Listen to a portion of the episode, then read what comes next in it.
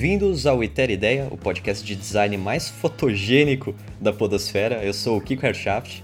E eu sou o Douglas Monteiro. E aí, galera, beleza? Mais, mais uma semana. Semana passada quase que não saiu o episódio, né? Sim, foi complicado, chuva e tal, mas essa semana saiu um sol, deu pra gente curtir, deu pra gente gravar bem tranquilo hoje. Meu, antes de entrar no assunto, cara, eu preciso comentar isso. Eu assisti um filme bizarro, de bom, é, na... ontem, sobre a vida de Van Gogh. O filme é, é Loving Vincent, né? Vincent Van Gogh. E eu tô, eu tô em choque, cara. Eu preciso conversar com as pessoas sobre isso. Sabe quando você assistiu Mãe Sei. a primeira vez? Nossa. Aí você fala assim, putz, eu preciso achar alguém pra conversar sobre isso. Eu vou abordar qualquer pessoa na rua pra conversar sobre isso. Então eu tô nessa depois de assistir Loving Vincent. Que eles, é é uma história sobre um cara que tem que entregar uma carta pro, pro Van Gogh, só que ele chega lá e o Van Gogh já morreu. Ele precisa achar alguém pra entregar essa carta. E aí ele vai conhecendo um pouco sobre a história do Van Gogh. E o interessante desse filme é que ele é o primeiro filme feito é, quadro a quadro. Sabe desenhos da Disney antigo, que os caras faziam quadro a quadro, animação? Tô ligado. Ele é a mesma coisa, só que o quadro a quadro deles é feito em pintura a óleo, cara. Que porra é essa, velho? É o primeiro filme quadro a quadro pintado a óleo na mão. Meu Deus. É biz... Cara, é bizarro. É uma direção de arte de explodir a cabeça, cara. É muito foda. Muito foda mesmo. Os caras ficaram cinco anos pra produzir esse negócio. Caralho, velho. Então, putz, cara, se você tá ouvindo, anota no seu Evernote, anota no seu checklist aí, assiste Love in Vincent, porque ou pelo menos vê alguma coisa sobre isso no YouTube, porque você vai, porque a gente vai cair, velho. Nossa, animal, animal.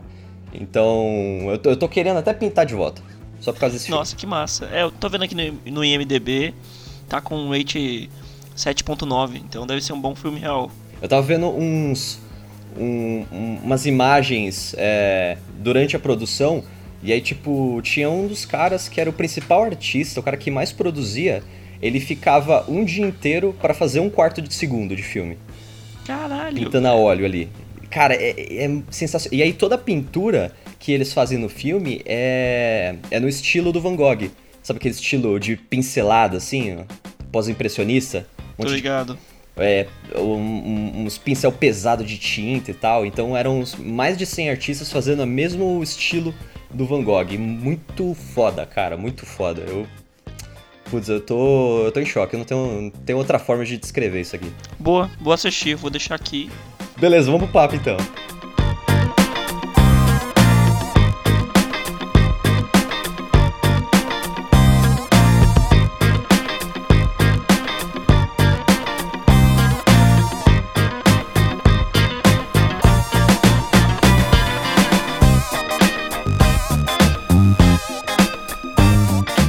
Então, o primeiro assunto aqui que a gente vai falar é sobre memória.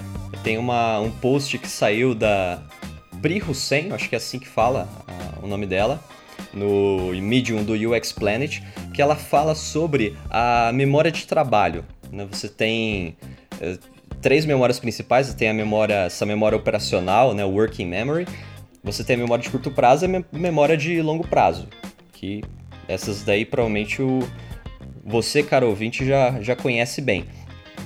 Mas a memória operacional talvez ela seja um pouco nebulosa. Então ela é a, a memória, tipo, é como se fosse a memória RAM do seu cérebro, né? Aquelas memórias que você, vão, você vai guardando porque você está trabalhando elas atualmente. Você está fazendo alguma tarefa que precisa deixar aquela memória ativa no- na sua cabeça. Essa memória de trabalho. E aí, essa Pri Hussein, ela fala sobre a importância dessa memória e formas da gente trabalhar o design considerando essa essas vai, limitações do ser humano, ou essas especificidades aí do, do ser humano, e é bem legal. Tem várias, várias dicas aqui, vários insights muito, muito bons. Sim, mais que isso, eu até falava da gente é, usar essa questão física que a gente tem no nosso cérebro que, que é nosso, sabe? Algumas manhas, tanto a memória de curto prazo, a memória de longo prazo, a memória a memória de trabalho, que são partes muito importantes e que todos nós temos e que o designer deve explorar esses essas nossas skills dentro dos, do, dos nossos projetos, sabe? Geralmente pensar as limitações da memória não é uma coisa que a gente trabalha logo de início, fica meio que em segundo plano, se a gente vai considerar né, em algum momento do, do, do projeto. Mas é legal ter essa, essa visão para saber que tipo de informação você consegue trabalhar e que tipo de limitação ela pode atingir dentro do projeto. Então, ó, uma coisa legal aqui que é bem facinho assim de, de guardar que é a, a lei de Miller, né, que muita gente já deve conhecer, mas vamos lá. Que a lei de Miller fala que o, o ser humano consegue guardar, vai até uns sete itens na, na memória dele, sabe, numa ordem pré-definida, tipo, como se você fosse dando informações para a pessoa memorizar. Você consegue guardar até sete pedaços de informação na sua memória de, de trabalho, sua memória operacional. E aí isso dura, vai até uns 30 segundos mais ou menos. Então, o que, que isso diz pra gente? Que dependendo da tarefa que você está fazendo, você vai ter que quebrar os blocos de informação de uma forma que, que, que dê para o usuário consumir aquilo, dê para ele assimilar aquilo. Então é legal pegar esse número como uma referência para saber que tipo de informação eu vou expor aquele usuário. E a informação, o bloco de informação que ele está comentando aqui não é só uma informação pontual mas é um. Pode ser um conjunto de informações, tipo um mini bloquinho de informações. Se você pega três informações e dá um nome comum para elas, tipo dá uma categoria, essa categoria é um bloco de informação.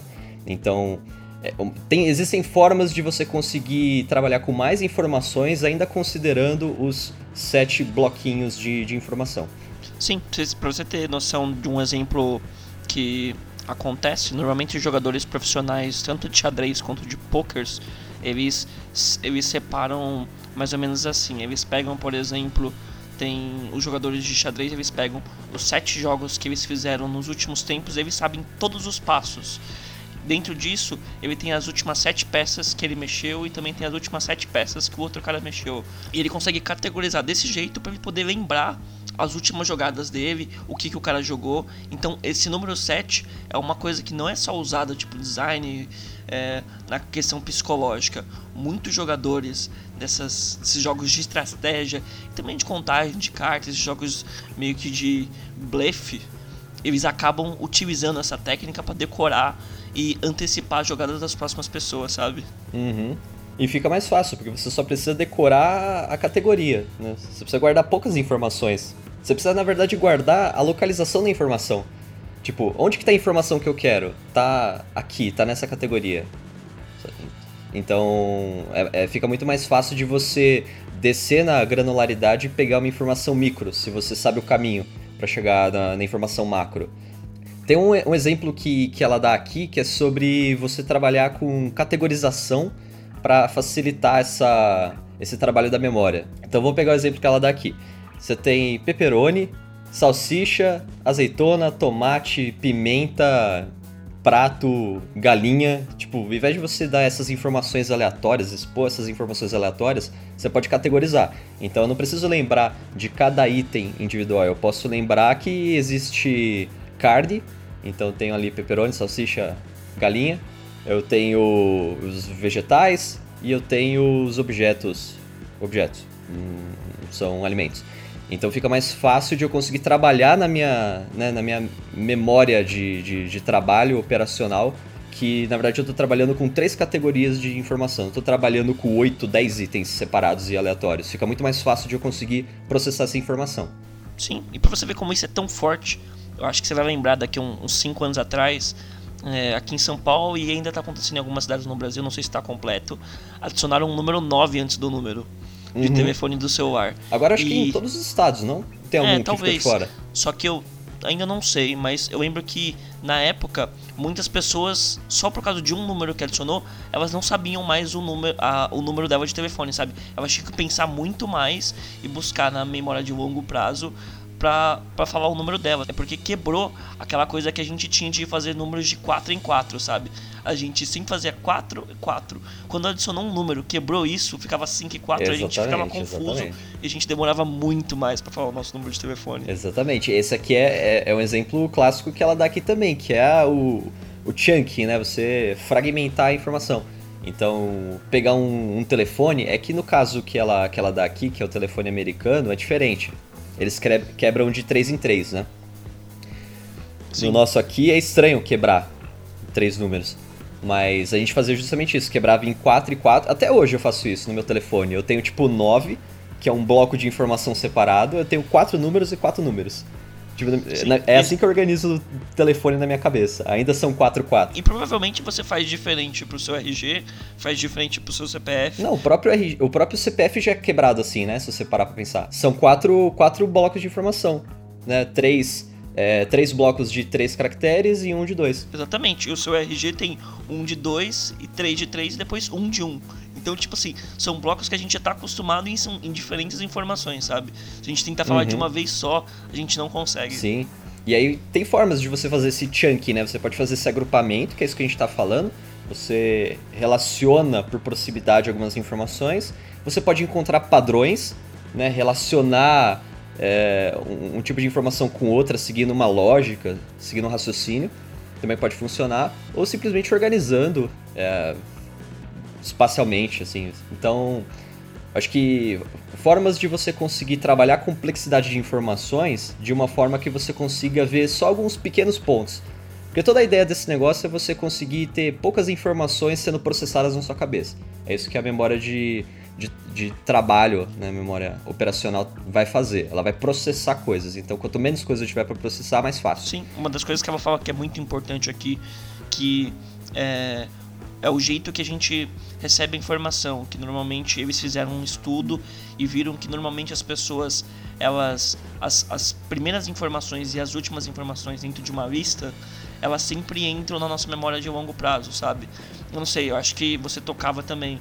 A gente, quando você tá tocando e tá tentando aprender alguma música, o começo da música é sempre melhor do que o meio, sabe? Porque a gente treina muito mais às vezes o começo e o começo tá bem na nossa cara, a gente perde muito mais tempo lá e ela acaba passando da memória de trabalho para nossa memória de longo prazo. Então ela fica na nossa cabeça e a gente lembra com mais facilidade. Traduzindo por design, de repente, se você trabalhar com uma lista, a, as coisas importantes poderiam ficar em primeiro e em último, sabe? Desde a informação mais importante, que seja você fazer um cadastro, atualizar alguma coisa, ir para sua página de home, e até a última, como você sair, que são informações muito importantes e que o usuário talvez tende a usar mais talvez seja uma boa estratégia deixar ela em primeiro ou em último. Tem um site bem legal que chama as Leis do X, Laws of UX, alguma coisa assim, que tem vários, várias leis, tipo essa lei de Miller é uma que está lá, e aí esse efeito da, da posição serial, que é o efeito que ela está descrevendo aqui, de você conseguir lembrar com mais facilidade o começo, o, o primeiro e o último item de uma lista, tá lá também. Eu lembrei agora de, de, de ter lido. E eu, eu, ach, eu, achei, eu achei meio confuso no começo, eu fiquei um pouco com o pé atrás, mas se você parar pra pensar, tem um sentido. Porque quando você começa a, a, a ler a lista, a sua atenção principal ela vai estar tá no começo. Tipo, no começo, na hora que você começa a ler a lista, você está com a atenção focada. Então você consegue reter aquela informação e guardar na sua memória de longo prazo. E aí você começa a ir para o meio da lista e essa informação e essa atenção começa a dispersar. E aí quando você chega no final da lista, o final da lista é a última informação que você viu. Então ela tá na sua memória de curto prazo. Então, por que, que esse, essa regra funciona? Porque o primeiro item vai para sua memória de longo prazo e o último item vai para sua memória de, memória de curto prazo. É a última coisa que você lembra. Isso é gradual, você vai lembrando com mais frequência as coisas que estão mais pro final. Então é bem legal, faz muito sentido e espero usar isso aqui. Se eu for fazer uma, um sitezinho com vai, três colunas, informações principais, coloca nas pontas, ou se eu for dar algum, uma lista de opções para o usuário, talvez eu coloque as, as opções que tem mais peso de navegação em cima, embaixo. Geralmente já fazem isso, né? Acho que embaixo costumam colocar uma opção de, de voltar, de abortar a, a tarefa, né? Já está um pouco seguindo essa, essa regra, mas é bem legal a gente ter consciência disso para usar conscientemente. Exatamente. Acho que é isso, fica a dica, né? Sim, é sempre bom trabalhar com. com entender um pouco de, de, de como que funciona a memória, porque, cara, o que, que a gente sem memória, né? Não, pô. Eu acho que e, e é esse tipo de coisa da memória, esses pequenos gatilhos que a gente utiliza para fazer a pessoa lembrar disso, que acabam tornando uma, uma interface intuitiva ou não, sabe? Porque você tem mais facilidade de lembrar aquela função ou um jeito de fazer isso. Sem falar no conforto. Né? Você pode até questionar a questão ergonômica psicológica, né, de fator humano, porque se você consegue se dentro de um produto você tem mais facilidade, você se sente mais à vontade de trabalhar, é, e vamos supor, você está fazendo a memória do cara funcionar melhor, você está conseguindo ter menos atrito para ele processar aquela informação, ele vai se sentir mais à vontade, ele vai trabalhar melhor por causa disso também. Então tem um impacto também fazer esse tipo de, de processo aí para trabalhar, acho legal.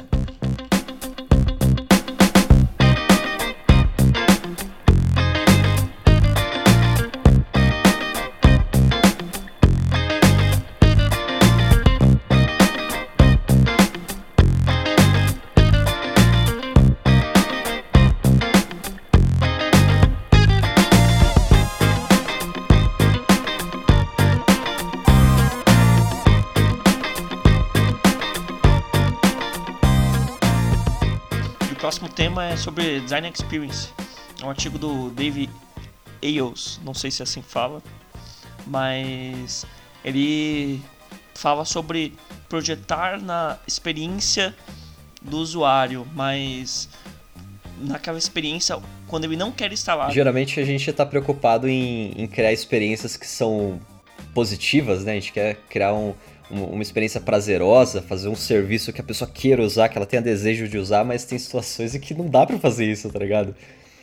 Imagina, uma, você consegue pensar num serviço em que seja legal a pessoa ligar pro suporte para resolver um problema? Puta, velho, eu acho que o é suporte. Difícil.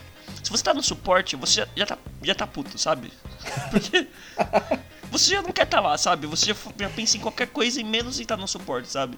Uhum. Então é, de, é desse tipo de experiência que a gente tá falando. É quando o usuário já tá puto por algum motivo, ou ele sabe que ele vai ficar puto. Sim, e tipo assim, não adianta a gente só pensar em resolver aquele problema e tentar ajudar ele. A gente precisa pensar que ele tá puto, sabe? Que a gente tem que tentar resolver do jeito mais rápido possível e também entender o que, que ele tá sentindo naquele momento, o porquê que ele tá assim, como seria o jeito ideal para tratar ele, como a gente faz com que ele não fique mais assim, sabe? São outros parâmetros além do que resol apenas resolver o problema. E ele fala sobre isso, que a gente precisa dar válvulas de escapes para o usuário, que a gente precisa projetar e, e saber qual é a nossa falha, evitar isso, só que vai acontecer. E como a gente vai tratar essas pessoas, sabe? Uhum. E também depende muito do, do, do tipo de serviço, né? Porque eu fico pensando assim, ah, é, vamos supor que eu trabalho com, com saúde e meu, meu produto ele roda num hospital. E eu sei que as pessoas que vão para o hospital, elas não vão felizes da vida para o hospital. Entendeu? Ela, ela vai porque ela tá doente, ela, eu já, ela já vai com uma ansiedade na cabeça dela do tipo, putz, que saco, eu vou ter que tratar esse negócio, eu não sei quanto tempo vai levar, eu não sei quanto que eu vou ter que gastar em remédio. E sabe, a, a pessoa já está num estado negativo quando ela vai para lá. Então, para o meu produto nesse caso, é fundamental eu entender que a experiência do cara já começa ruim. Então, acho que esse é o, é o ponto que a gente parte. Tipo, já começa ruim. Então, como que eu. É diferente de você começar zerado. Você vai tentar vender um produto, você tem um serviço inovador que vai fazer a pessoa fazer alguma coisa que ela já faz hoje de uma forma diferente e que você vende que é melhor. Então você, você tem uma chance de, de criar um afeto positivo nele, porque ele tá zerado. Agora, no caso de eu entrar negativo, entrar com raiva, entrar, entrar com ansiedade, já são outros 500. Eu tenho que ir com outra abordagem. Sim, e tipo, é, é você ver, entender a situação, até trazendo um pouco do pro meio digital, sabe? Você falar, puta, o cara ficou sem internet, agora o que, que eu faço? Sei lá o que? Sei lá, o Google Chrome tem uma solução genial que é aquela aquele dinossaurinho que você dá barra de espaço e você começa a jogar. Quem nunca, né, brincou com aquilo Exatamente. É um negócio muito bom. Ele tá brincando com a sua frustração por você estar sem internet. E você tá ali, tipo, ah, tô sem internet, mas pelo menos eu tenho um joguinho aqui, sabe? Tem algo para me uhum. entreter enquanto eu não resolvo esse problema.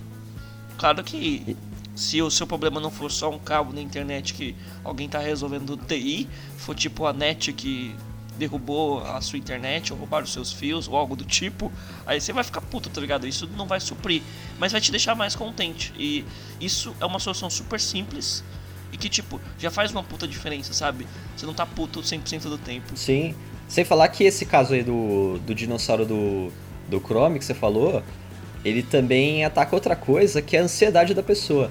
Né? Porque eu tô ali mexendo. Eu, geralmente você tá na internet, você tá trabalhando ou você tá se entretendo.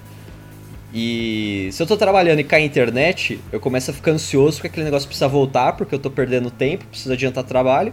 E se eu tô me entretendo, eu também quero que a internet volte rápido para eu voltar a, a, me divertir faz, e, e, interagir com as pessoas que eu tava interagindo. Então é uma ansiedade, sabe, de lidar com o tempo. E aí você coloca um joguinho, você vai fazer o usuário gastar esse tempo. Então é uma forma muito, muito inteligente de você pegar essa, essa ansiedade dele e traduzir em alguma, alguma coisa que não vai impactar negativamente a, o seu produto. Sim, e tipo assim, você pode usar esse recurso de talvez entreter o, trem, entreter o tempo dele. Você pode usar esse recurso de usar o tempo dele ali com um joguinho, entreter ele enquanto isso. Você também pode usar outros recursos que tá tipo super na moda, sabe? Esses saques 3.0 que você tá aqui super puto, você vai ok, alguém vem com um sorrisinho, uma piadinha pra você, fala, puta, ele quebrou toda a sua expectativa de que aquilo era muito ruim, sabe? Acho que por isso uhum. que essas indústrias de serviço, tipo Nubank da vida, investem muito nesse setor. Porque quando você tá falando com o saque, você não quer tá falando com ele. E aí eles investem nessa, que, nessa quebra de expectativa, nessa brincadeirinha, uma jogadinha, um brinde que ele te manda, e ele quebra todo aquele ambiente negativo e vira uma coisa super positiva, sabe? E todo mundo fica feliz. Sim, sim.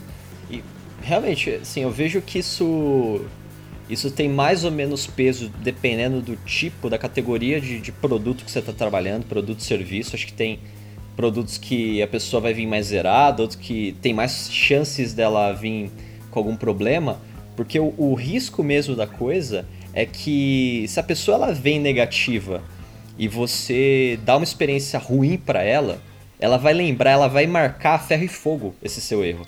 Ela não vai esquecer desse seu erro. Que é diferente de uma pessoa que vem zerada. A pessoa vem zerada e você pisa na bola com ela, beleza, ela fica brava e tal, mas sabe, tem, tem formas de você tentar ganhar essa pessoa de volta. Agora, quando ela vem negativa, ela tá estressada, ela tá é, com algum problema, tá pressionada, e aí você não ajuda a pessoa, você faz exatamente o oposto da expectativa dela, é, é, isso vai criar um afeto negativo tão grande nela e, e lembra um pouco do, dos assuntos que a gente já falou no episódio passado. Sabe, que o. A, aliás, fala um pouco do assunto que a gente acabou de falar, que é memória. Tipo, qual, qual é um dos principais fatores para você reter memória? É, é, emoção, é o quanto que você tá ligado àquela memória, quanto que aquilo é significativo para você. E quando você tá numa situação de estresse, você tá tá puto, tá com algum problema, aquilo é extremamente significativo. Então, quando uma experiência ruim acontece, você vai lembrar, mas você vai lembrar muito daquilo. Você vai guardar o nome do filho da puta que te atendeu pra ir atrás dele, entendeu? Sim. Então, é por isso que é um risco muito grande trabalhar com essas situações que, que podem ser estressantes. É por isso que a gente, como designer, tem que estar tá atento a esse contexto, tem que entender qual que é a jornada ali do cara, qual que é o tipo de situação que ele tá, o tipo de contexto, ambiente, as tarefas que ele faz, saber a historinha dele, para entender o que, que pode dar errado ali dentro, Sim. qual que é o tipo de situação que pode gerar uma pressão, que pode começar a, a criar uma estabilidade ali mental nele, para eu conseguir me precaver. Pra, putz, nesse momento é muito importante que eu funcione, sabe? Meu, meu produto precisa funcionar muito bem nesse ponto, porque se eu errar aqui, eu tô fudido. Nós designers já tem que pensar e partir do princípio que, tipo assim, a gente não vai fazer todo mundo feliz. Não importa o que a gente faça, sabe? Sempre vai existir alguma coisa que vai dar um desagrado para alguém e a gente tem que ter consciência disso. E tendo consciência disso, a gente consegue se planejar e até antecipar coisas ruins que vão vir, sabe? Vai ter uma outra uma ou outra situação que não vai dar, vai dar ruim. E meu, quando dá ruim, o, o que faz do seu serviço bom ou ruim nessa hora e você saber projetar nessa hora é você se antecipar a isso e propor uma nova experiência ou quebrar a expectativa de que isso é ruim, sabe? Você trazer para o usuário alguma coisa positiva dessa coisa negativa. O, pró o, próprio fato de você entender o contexto dele, o que, que ele quer fazer, por que, que ele está frustrado e você tentar propor alternativas, sabe? Você já preveu a possibilidade dele entrar naquele, naquele fluxo é, que, que ele não queria estar, tá, sabe? Naquele, naquele ciclo de frustração. Você já preveu isso, então você consegue sugerir algumas coisas. Por mais que você talvez não resolva o problema dele, que no meu caso é isso que acontece com o Nubank, nunca ninguém resolve meu problema lá, mas eles, eles mostram que eles se preocuparam a ponto de entender que eu poderia cair naquele problema e que formas que eu tenho de trabalhar com isso, sabe? Tentar amenizar esse, esse problema. Então isso afeta completamente a experiência. Então, isso faz com que eu não tenha raiva do Nubank, por exemplo. Sim, não é só resolver o problema, porque, tipo assim, resolver o problema, hora sim, hora não, tipo, beleza, você vai resolver. Só que o, o usuário, até o cliente, ele gosta que você se importe com ele, sabe? Isso o Nubank faz muito bem. Você não consegue ficar uhum. puto com ele porque você sente que o Nubank se importa com você. Demonstrar atenção, né? Exatamente. E, meu, não tem jeito.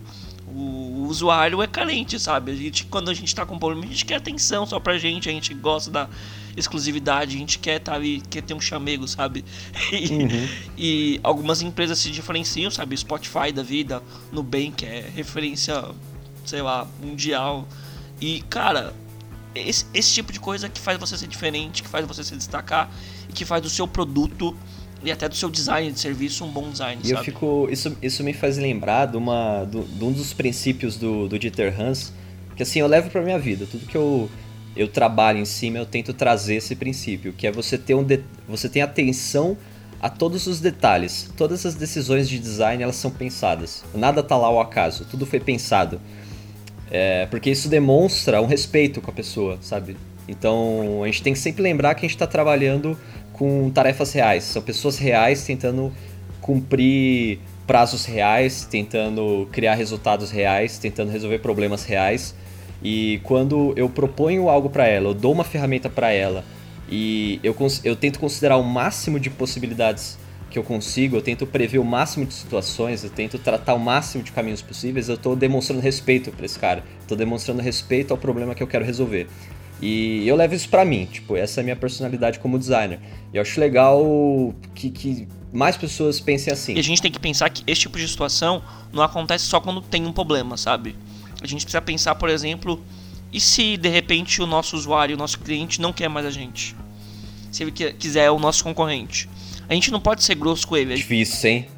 Difícil, é difícil, é difícil. É difícil. Eu acho que essa é uma área que quase ninguém pensa, sabe? É aquele unsubscribe do e-mail. Exatamente, ou que nem você, sei lá, cancelar a net, sabe? Que já virou piada, é piada total. Você não é. consegue cancelar a net, você não consegue é difícil mesmo. cancelar a Team, sabe? Judite tá aí para provar isso. Você vive com isso, tá ligado? e, e não tem como. E, e virar uhum. essa piada é muito ruim. Para a marca, é ruim para você, porque uma vez que você teve muito trabalho para cancelar um, um, serviço, porque você não quis mais aquilo, ou que você quis experimentar um novo mundo, sabe, você quis sair da Team para Vivo, você teve problema para cancelar a Team, meu, você não vai voltar para Team. De jeito nenhum, porque você sabe que se você mudar de ideia de novo, o que pode acontecer, você, tipo, não vai conseguir cancelar. Eu acho que até a nossa geração tem um pouco disso, a gente não tem mais esse apego total de tipo, não, eu peguei meu celular uma vez da TIM, ou peguei isso aqui, eu vou viver com esse serviço o resto da minha vida, não. Não, velho, não tem isso. De repente, se tem um serviço que é mais vantajoso e tá mais barato, é muito bacana. Eu até uso o exemplo de Ubers e 99s e Cabify da vida. Tem muita gente que liga pro ideal da empresa, mas no geral, velho, você usa lá, vê qual que tá mais barato e só usa ele, sabe?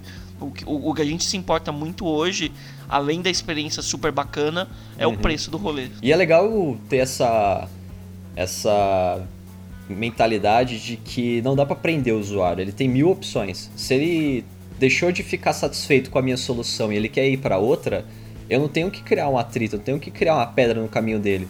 Sabe, se eu conseguir entender isso, me colocar do lado dele, falar assim, beleza, eu entendi que agora, né, na, na sua atual conjuntura, você prefere ir para outro caminho, ok, eu entendo isso, eu respeito isso. Acho que esse é, esse é o ponto.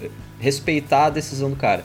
Então, se ele quer sair do serviço, facilita isso, cara. Deixa isso ser rápido. E, e, e, e também deixa ser rápido o cara conseguir voltar. Porque se você conseguir demonstrar para ele que você tá preocupado com ele, tipo, que você realmente quer a melhor solução para ele, se a melhor solução para ele é sair do, do serviço por um tempo, mostra que você respeita. E, e deixa claro que se ele quiser voltar, ele pode voltar a qualquer momento. Isso é, eu acho que é muito mais significativo e melhora muito mais a percepção da marca, do produto pro, pro usuário final. E é muito fácil de fazer, na real. Sim, cara, é, é muito tranquilo porque não tem jeito. Se o cara quer sair, onde um não quer, dois não briga, sabe? Essa é a lei da vida.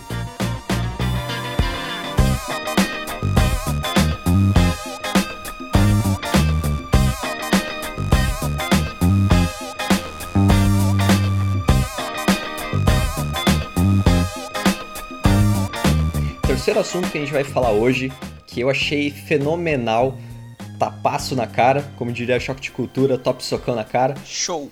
É um post do Ralph Emmer, lá no blog, no Medium também, do Prototyper, que o título já, já é meio chamativo também, que ele fala Make Me Think. Acho que é é um, é um pouco desafiando o título lá do Steve Krug, que é o Don't Make Me Think, né? Que, tipo, você tentar prever as situações e reduzir a carga cognitiva do cara.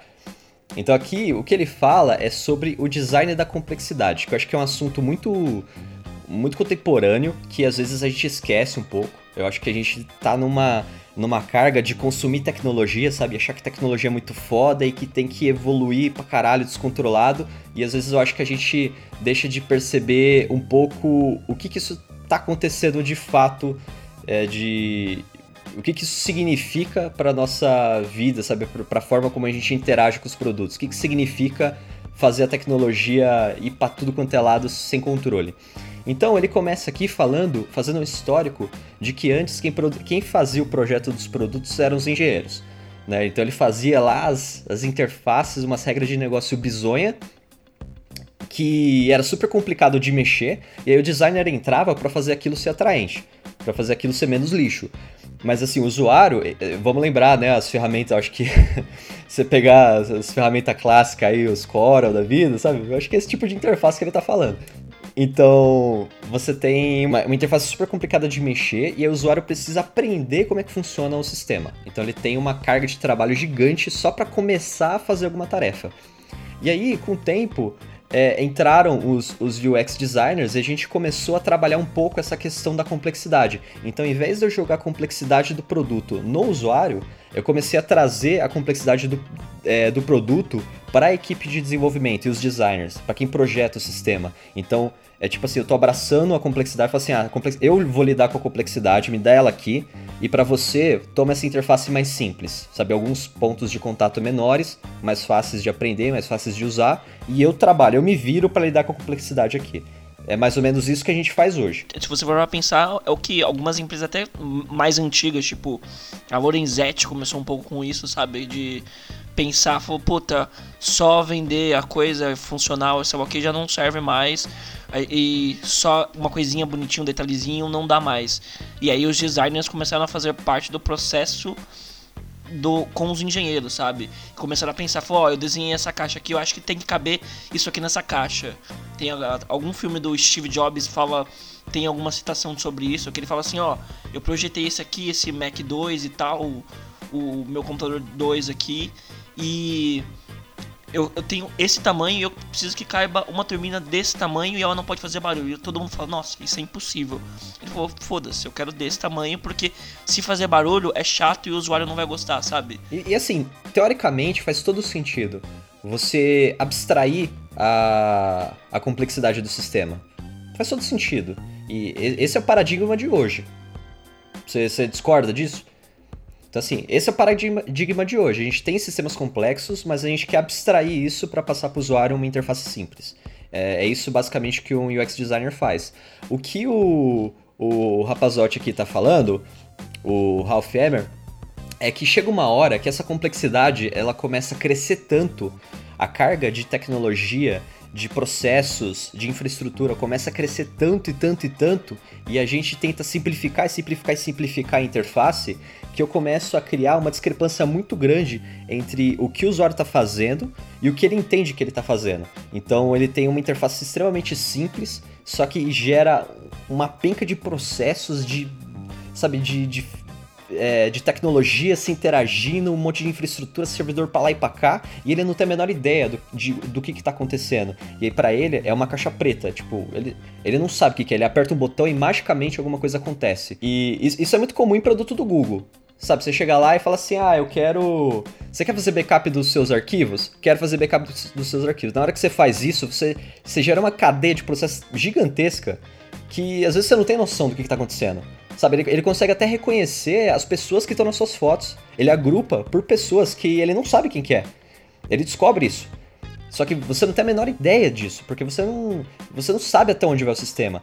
Então, o sistema vira uma caixa preta Então, para o usuário é mágico, sabe? Lembra um pouco a filosofia da caixa preta, né? Lembra lá dos estudos de design. Então é mágico, eu fiz o um negócio e magicamente alguma coisa aconteceu. Isso começa a criar um distanciamento muito grande entre, é, entre a pessoa e a tecnologia, sabe? Falta, é, falta um link de, de significado, que é esse é o ponto que o, o cara tá falando, o autor tá, tá questionando aqui no, no artigo. É, a gente não conseguir empatizar com a tecnologia, não conseguir se conectar com a tecnologia porque a gente não sabe o que, que ela tá fazendo. A gente, a gente não tem controle sobre ela, a gente não, é, a gente não tem a visão sobre o todo. E esse e é o ponto real... que ele tá mais criticando aqui. Sim, ele critica muito também a questão da gente não precisar pensar para usar a tecnologia, porque isso é um, um, grande problema, porque muitas vezes a gente só joga o negócio e foda-se, sabe? A gente não sabe o que tá por trás, a gente só quer o resultado, só vê o resultado final. A gente não sabe como isso funciona, sabe? Uhum. Eu, lembro que antigamente, um exemplo básico aqui, que você, sei lá, você ia formatar o seu computador, por exemplo, era uns disquetes, e aí depois uns CDs e sei lá o que, e foi simplificando, e hoje, tipo assim você nem precisa mais de nada. Você vai aqui, coloca aqui, resetar meu computador do zero, você dá avançar, avançar, avançar, ok. Você não sabe nada do que está acontecendo ali. Você não sabe que precisa formatar uma partição, você não sabe que existem mais de uma partição, o que é uma partição. Você só dá avançar, avançar e ok, uhum. acabou. E aí você pode pensar, assim, o ouvinte pode pensar, pô, mas isso é bom, porque o usuário agora só precisa apertar três botões e o problema está resolvido. Só que eu vejo que a, o problema é que o mundo não é tão simples. Tipo, eu não quero resolver uma tarefa e pronto, sabe? Se você me dá um botão que resolve automaticamente a minha tarefa, eu vou querer apertar esse botão todo dia. É, eu acho que existe uma questão de significado na nossa vida. Você está fazendo as tarefas, aquilo tem um significado para você. Aquilo tem outros impactos além de simplesmente cumprir a tarefa. Né? Por exemplo, tem, tem gente que não gosta de usar o Spotify. O Spotify facilita para você encontrar músicas, para você explorar coisas, para você é, guardar as músicas que você gosta, facilita. Mas tem gente que gosta de organizar, de fazer uma biblioteca. Então a pessoa prefere baixar MP3 e guardar nos, nas pastinhas porque aquilo é mais legal para ela, aquilo é mais significativo. E a gente não pode ignorar isso. Então, assim, não é questão só de simplificar. A gente, eu, eu vejo que a gente precisa criar é, interações, experiências significativas. E esse é o ponto que esse cara está discutindo. Porque a partir do momento que o usuário não tem controle nenhum, não tem consciência nenhuma do que está acontecendo, como é que aquilo vai ser significativo para ele? Sabe, ele, ele, dá um exemplo aqui, ah, eu vou, vou aprender língua. E aí chega uma inteligência artificial aqui e fala assim, beleza, aperta esse botão aqui e pronto, você, você vai aprender a língua que você quer. Sabe, você, você tira a parte do contato, a parte do processo de contato humano daquilo sabe, vai ser positivo para o usuário? Eu não sei, talvez seja mais positivo para ele e de fato conversar com alguém no offline, sabe, fazer o processo mais complicado, mas é o processo complicado que é significativo para ele. Sim, tipo, você pode ver que existe uma uma discussão sobre se a gente está ficando mais burro por causa dos computadores, sabe? Porque a gente muitas vezes não precisa é, decorar muitas coisas, sabe? A gente só pode, qualquer, a qualquer momento o Google está disponível para mim. E se eu perguntar, eu nem preciso entrar no Google, eu só aperto aqui e falo assim, ok Google, me fala isso, segura aqui, e aí Siri faz isso aqui para mim. E aí ela já te dá a resposta, sabe? A gente não precisa mais decorar, a gente não precisa saber mais quem foi o, o primeiro baterista, sabe, do ACDC. A gente não precisa mais saber, porque a qualquer momento a gente pode pesquisar no Google e já era, sabe? E tá todas as informações uhum. disponíveis. Eles dão até algum nome de tipo Googletização da memória, alguma coisa assim, que a gente acha que o Google é o nosso. Você terceirizar a sua memória. Exatamente, o, o, a gente acha que o Google é o nosso cérebro, que o Google faz parte da gente, mas não faz, sabe? Em algum momento você vai ficar sem internet e talvez você pegue um conteúdo e você nem seja uma pessoa tão interessante assim, sabe? Uhum. Tem um outro ponto que ele, que ele comenta aqui, que é sobre o empoderamento da, da tecnologia. Né? Que você pode ir você pode ir para dois extremos. Ou você cresce a tecnologia e, e ela vai ficando mais complicada e mais inteligente e mais sofisticada, ou você faz a tecnologia ser mais significativa. Porque quando você faz a tecnologia ser mais significativa, você está você tá reforçando o lado humano da coisa. Você está tornando pessoas. É, você está melhorando a vida dessas pessoas. Então elas querem fazer coisas, elas inspiram fazer coisas, você está ajudando as pessoas a fazerem isso. Você não está simplificando a vida delas. Você não está cortando etapas. Você está empoderando de fato essas pessoas. Sim. Você está dando formas delas cumprirem os valores, os sonhos que elas querem fazer. Isso não necessariamente é simplificar a tarefa. Sim. Isso é fazer a tecnologia responder a necessidades humanas. E aí, do, da outra ponta, você tem simplesmente a tecnologia desenfreada e as pessoas têm que se adaptar à tecnologia. As pessoas aceitar a tecnologia, comprar a ideia da tecnologia. E eu acho que esse é o caminho Black Mirror do mundo. Se você for parar para pensar, o que a gente falou agora, há, sei lá, há uns 10 anos atrás, a gente usava a tecnologia para adquirir mais conhecimento. Hoje a gente, a, a, gente usa a tecnologia como nosso conhecimento, sabe? A tecnologia está crescendo muito mais exatamente. do que as pessoas. Esse é o ponto que. É, é, exatamente a frase dele. O que, que tem que crescer? A tecnologia ou a pessoa que usa a tecnologia? Então, acho que é uma meia-culpa e super cabe pra gente aqui pensar sobre isso, porque querendo ou não, a gente faz parte do, da máquina que está construindo essa tecnologia. Sabe, a gente está participando, agora o designer que, que, que, tem mais peso dentro das decisões do projeto, tem mais peso estratégico, a gente está participando da construção dessa tecnologia. Então a gente tem algum tipo de influência para tornar ela mais significativa, mais positiva, mais humana, ou simplesmente fazer as pessoas aceitarem mais sistemas, sabe? Aceitar é, formas mais complicadas de se viver, dependendo de tecnologias cada vez mais sofisticadas. Então, vale muito a gente pensar nisso, a gente questionar o que, que a gente está fazendo, sabe? o que, que eu estou fazendo é, tipo, da minha vida. Entra naqueles paradigmas que ultimamente a gente até está discutindo bastante, acho que já tem uns três programas que a gente sempre discute esses paradigmas do design, que é tipo, a gente precisa projetar porque as pessoas querem ou porque as pessoas precisam, sabe? Porque talvez elas não precisam de tantas facilidades, talvez elas, talvez elas deveriam pensar um pouquinho mais, talvez elas devessem é, se interter e saber o que está acontecendo ali por trás. Mas ninguém quer isso, sabe? Todo mundo só quer apertar um botão e começar a terceira guerra mundial. Sem falar também da questão social da coisa, né? Porque a gente não pode esquecer que tudo que você faz impacta outra pessoa.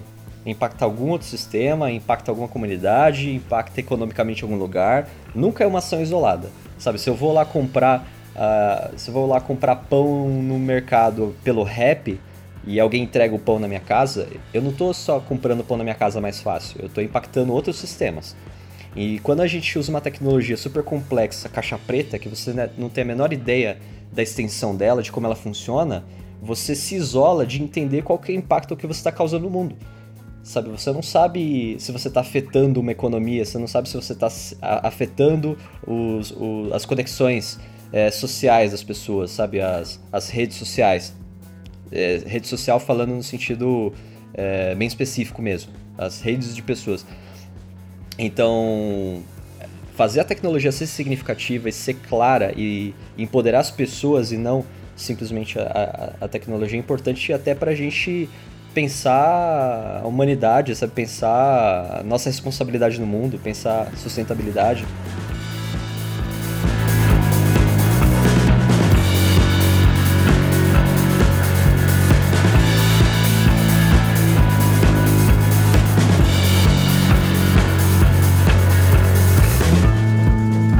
Ok, caro ouvinte, espero que você tenha gostado então do nosso papo dessa semana. Acho que tem bastante coisa pra gente botar aquela mãozinha na consciência né? E pensar, putz, o que, que eu tô fazendo, sabe? Tipo, como designer, como que eu posso melhorar um pouquinho o mundo? Eu acho que a gente está discutindo bastante sobre isso no, nas últimas semanas. Espero que você tenha gostado. Se ficou alguma dúvida, alguma coisa que você queira adicionar à conversa, você pode colocar no nosso Medium, pode mandar e-mail. Dodô, fala aí as, redes, as nossas redes sociais aí. Então, qualquer, qualquer contato, qualquer pergunta, qualquer coisa, por favor, procure ter ideia. A gente está no, no Twitter, a gente está no Facebook, a gente também está no Medium. É, aproveitando, eu queria agradecer muito o Ricardo Yamashiro. Ele deu cinco estrelinhas na nossa página do Facebook. Foi muito bacana, assim. Ficamos muito felizes. Eu e o Kiko tava conversando. Eu falei, nossa, olha só que bacana. Então, se você que é ouvinte do Itera, curte a nossa página e não curte nossa página ainda, curte nossa página no Facebook, dá cinco estrelinhas, dá o seu comentário, manda mensagem Você pode dar cinco estrelinhas no iTunes também, ajuda pra caramba. Ajuda muito. E é super fácil, só clicar lá em cinco estrelinhas. Exatamente. Qualquer ajuda, ajudinha dessa, meu, ajuda pra caramba e faz o podcast pra frente, chegar em mais pessoas e aumenta a discussão. Então, uhum. se quiser mandar e-mail também, pode mandar pro iteraideias.gmail.com iteraideias.gmail.com Vem com a gente, coloca nós e manda um tweet aí também. Uhum. E compartilha com seus amigos. Eu sei que você tem amigo designer aí, ó. Por que, que você não manda para ele? Sim, pô. E Beleza? eu acho que nosso programa tá, tá bem bacana. Acho que dá pra conversar até com pessoas não designers também, sabe? Pode Sim, vir quem quiser, que a, a casa é de vocês. Beleza? Então, obrigado por terem escutado até agora. A gente fica por aqui. Até a próxima semana. Até a próxima semana. Tchau, tchau. Valeu! Falou. falou. falou.